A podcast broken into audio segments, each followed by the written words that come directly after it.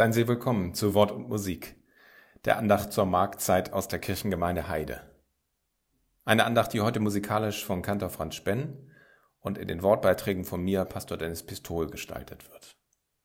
Noch immer sind wir bei Wort und Musik in der Themenreihe Lieblingsbücher und was sie mir und der Welt bedeuten. Wozu wir da sind. Walter Wehmuts Handreichung für ein gelungenes Leben habe ich Ihnen mitgebracht geschrieben von Axel Hacke. Ich möchte Sie also in dieser Zeit, die einen ja beinahe zwangsläufig mit sehr grundsätzlichen Fragen an das Leben konfrontiert und auch persönlich vor die Frage bringt, wie möchte ich eigentlich leben, mit hineinnehmen in ein Buch, das fragt, wozu wir da sind. Wir feiern diese Andacht im Namen Gottes des Vaters und des Sohnes und des Heiligen Geistes. Amen. Ich bete mit Worten aus Psalm 36. Herr, deine Güte reicht so weit der Himmel ist und deine Wahrheit so weit die Wolken gehen. Deine Gerechtigkeit steht wie die Berge Gottes und dein Recht wie die große Tiefe. Herr, du hilfst Menschen und Tieren. Wie köstlich ist deine Güte, Gott, dass Menschenkinder unter dem Schatten deiner Flügel Zuflucht haben Sie werden satt von den reichen Gütern deines Hauses, und du tränkst sie mit Wonne wie mit einem Strom. Denn bei dir ist die Quelle des Lebens, und in deinem Lichte sehen wir das Licht. Amen.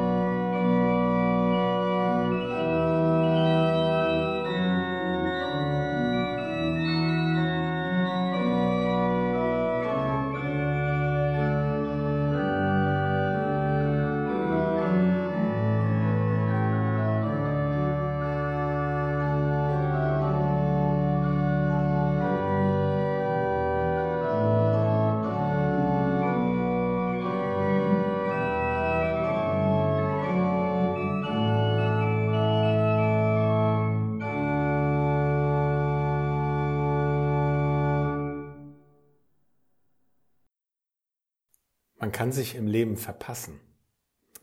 Recht zu Beginn seiner Gedanken lässt Autor Axel Hacke Walter Wehmuth zu dieser Einsicht kommen. Walter Wehmuth. Er ist 61 Jahre alt und schreibt jede Woche für eine Zeitung Nachrufe auf Verstorbene. Mal auf bekannte Menschen, häufiger auf welche aus dem ganz normalen Leben. Nun aber ist Walter Wehmuth von einer alten Freundin, die 80 wird, für ihre Geburtstagsfeier gebeten worden, eine Rede über das gelungene Leben zu halten. Und genau darum geht es in diesem Buch von Axel Hacke, den Sie vielleicht als Autor verschiedener anderer erfolgreicher Bücher oder als Kolumnist des Süddeutsche Zeitung Magazins kennen. Es geht um Walter Wehmuth, sein Nachname übrigens ohne H, und seine Überlegungen in Vorbereitung auf diese Rede.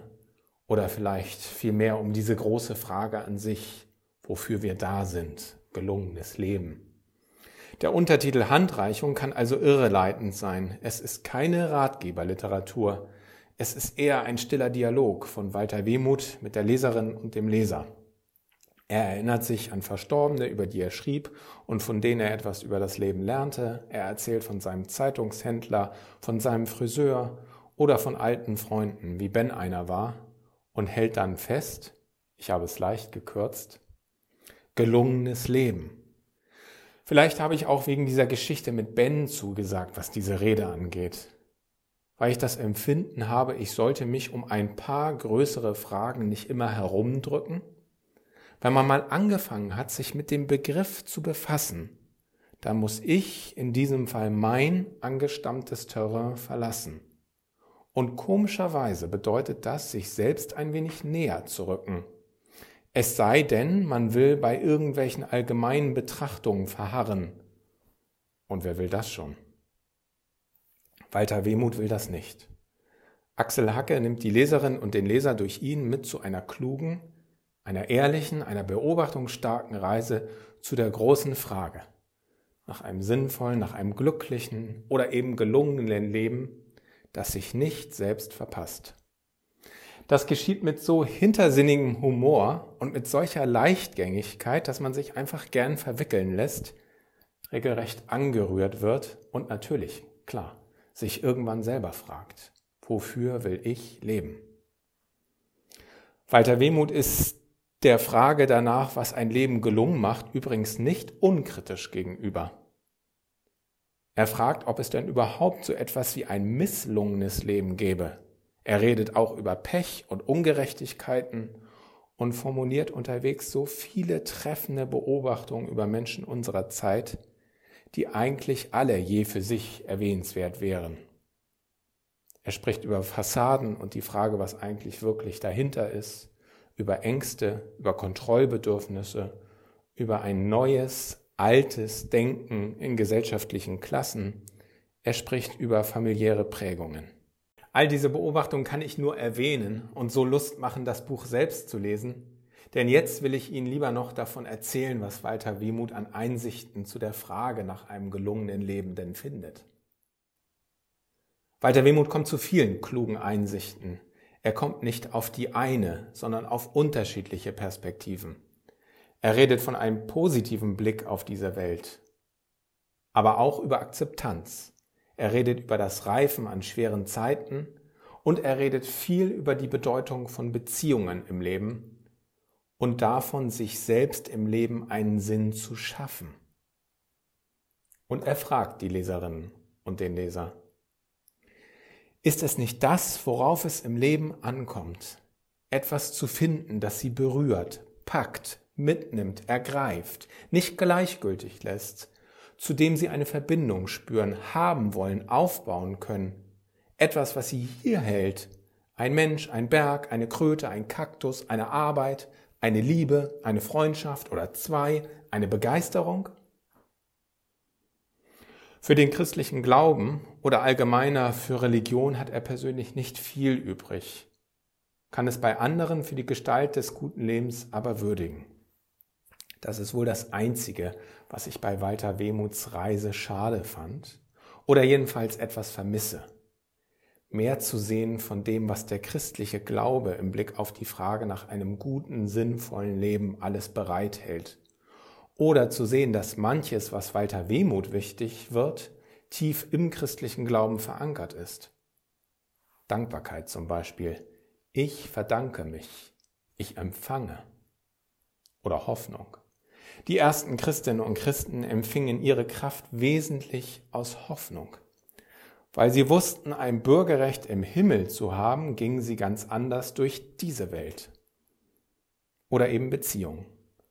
Gott selbst stellt sich uns als einer vor, der Beziehung ist und der Beziehung zu uns will, der zu einem Leben in Beziehung über sich selbst hinaus ermutigt. Und schließlich die Bibel, die Psalmen, Hiob, die Seligpreisung, die Rede von den sogenannten Leidensnachfolgen lese ich nicht so, dass ein Leben als Christin oder als Christ eine Garantie für ein unangefochtenes Glück sei. Vielmehr liegt für mich selbst, das hätte ich weiter Wehmut wohl gesagt, das größte Glück darin, dass ich weiß, wie ich von Gott angesehen bin. Gütig und in Liebe, immer zu, in vermeintlich gelingenden und in vermeintlich misslungenen Zeiten. Amen.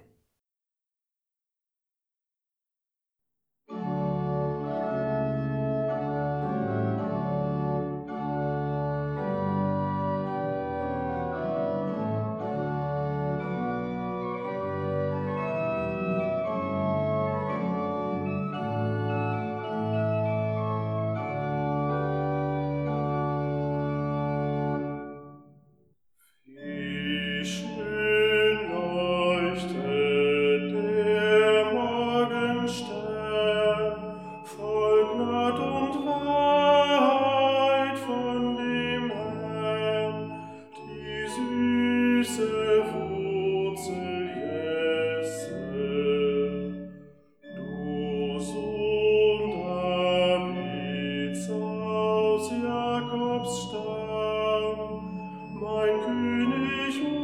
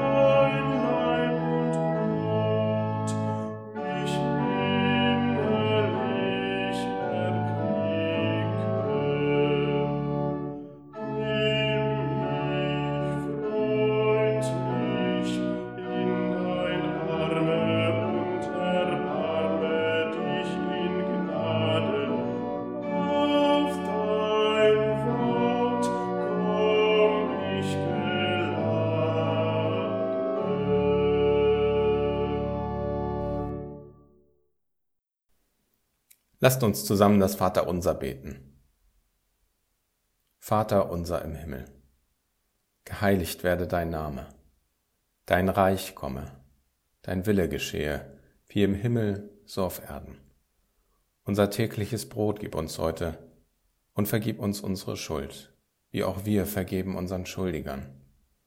Und führe uns nicht in Versuchung, sondern erlöse uns von dem Bösen, denn dein ist das Reich und die Kraft und die Herrlichkeit in Ewigkeit.